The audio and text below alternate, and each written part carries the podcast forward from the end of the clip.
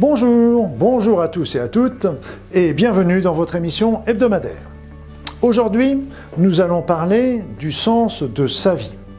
Donc je vais vous donner des informations, des outils pour vous aider à trouver le sens de votre vie, trouver le chemin de votre vie, trouver la direction de votre vie.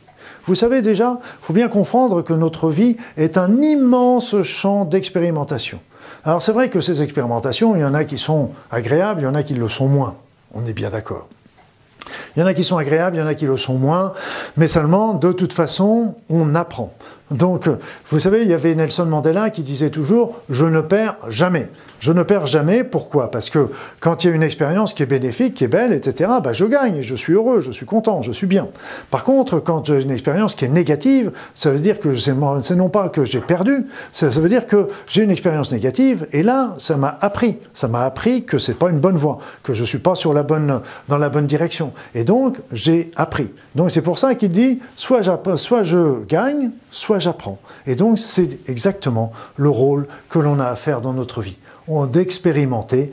Il n'y a pas de mauvaise euh, expérimentation, c'est pour ça qu'il ne faut pas non plus critiquer euh, les autres qui sont partis sur des voies qui sont pas, qui nous semblent pas justes, mais ils ont besoin de l'expérimenter, ils ont besoin de le comprendre, ils ont besoin de le vivre pour enfin revenir sur d'autres, dans d'autres directions qui seront plus bénéfiques pour eux. Alors, ce qui est la mission de vie. La mission de vie, c'est le but de notre vie. Mais très souvent, on va pas, on va pas voir le, on va pas le retrouver comme ça cette mission de vie. La mission de vie, on va la découvrir au fur et à mesure que nous allons avancer sur notre chemin de vie. Il faut bien savoir que la mission de vie, c'est le but, le, chemin de vie, c'est la route pour nous y conduire. Et là, il faut savoir qu'il y a aussi plusieurs routes. Il n'y a pas une seule route pour qui nous conduit de Paris à Marseille. Il y a des dizaines de routes, des milliers de routes. On peut traverser, on peut faire le tour du globe pour aller de Paris à Marseille. Il n'y a pas de mauvaise route, il n'y a que des routes différentes, des routes où on apprend, des routes où on expérimente. Je gagne ou je, j'apprends, point barre.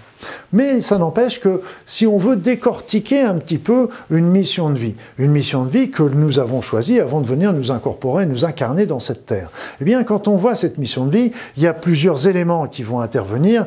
Et c'est le premier élément, et c'est la première mission que l'on a tous en commun. Nous avons tous cette mission-là en commun et qui est la numéro un. C'est qu'on est là pour expérimenter l'amour vivre l'amour, partager l'amour, découvrir l'amour, donner l'amour. Et c'est ça notre première mission. Et là, regardez, écoutez ce que les témoignages des personnes qui ont fait des émites, des états de mort imminente et qui reviennent à la vie, ils nous le disent tous. Quand euh, ils nous disent d'abord j'ai plus peur de la mort, mais en plus, nous sommes sur cette terre uniquement pour expérimenter l'amour. Donc ça, c'est vraiment le numéro un.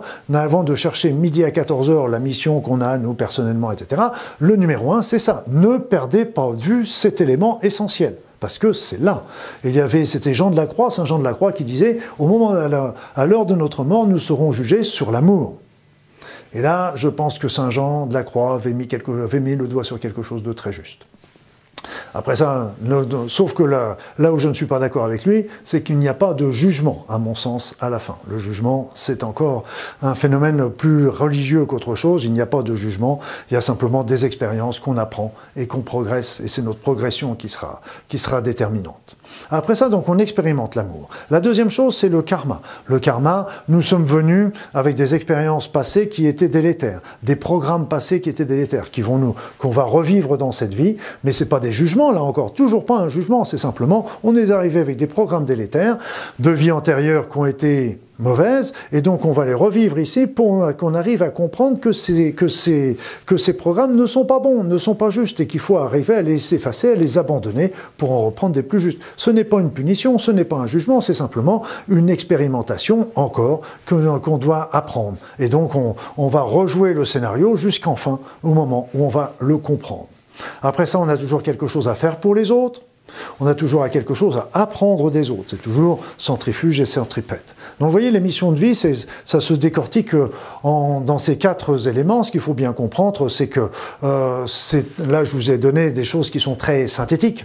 Dans la réalité, les choses s'intriquent d'une manière de plus en plus, euh, d'une manière de plus en plus euh, c'est moins évident que ce que je viens de bien dire ensemble. Les, les, missions s'intriquent et les, projets s'intriquent les uns dans les autres. Il n'y a pas l'amour d'un côté, le karma de l'autre, etc. Tout ça, ça marche ensemble.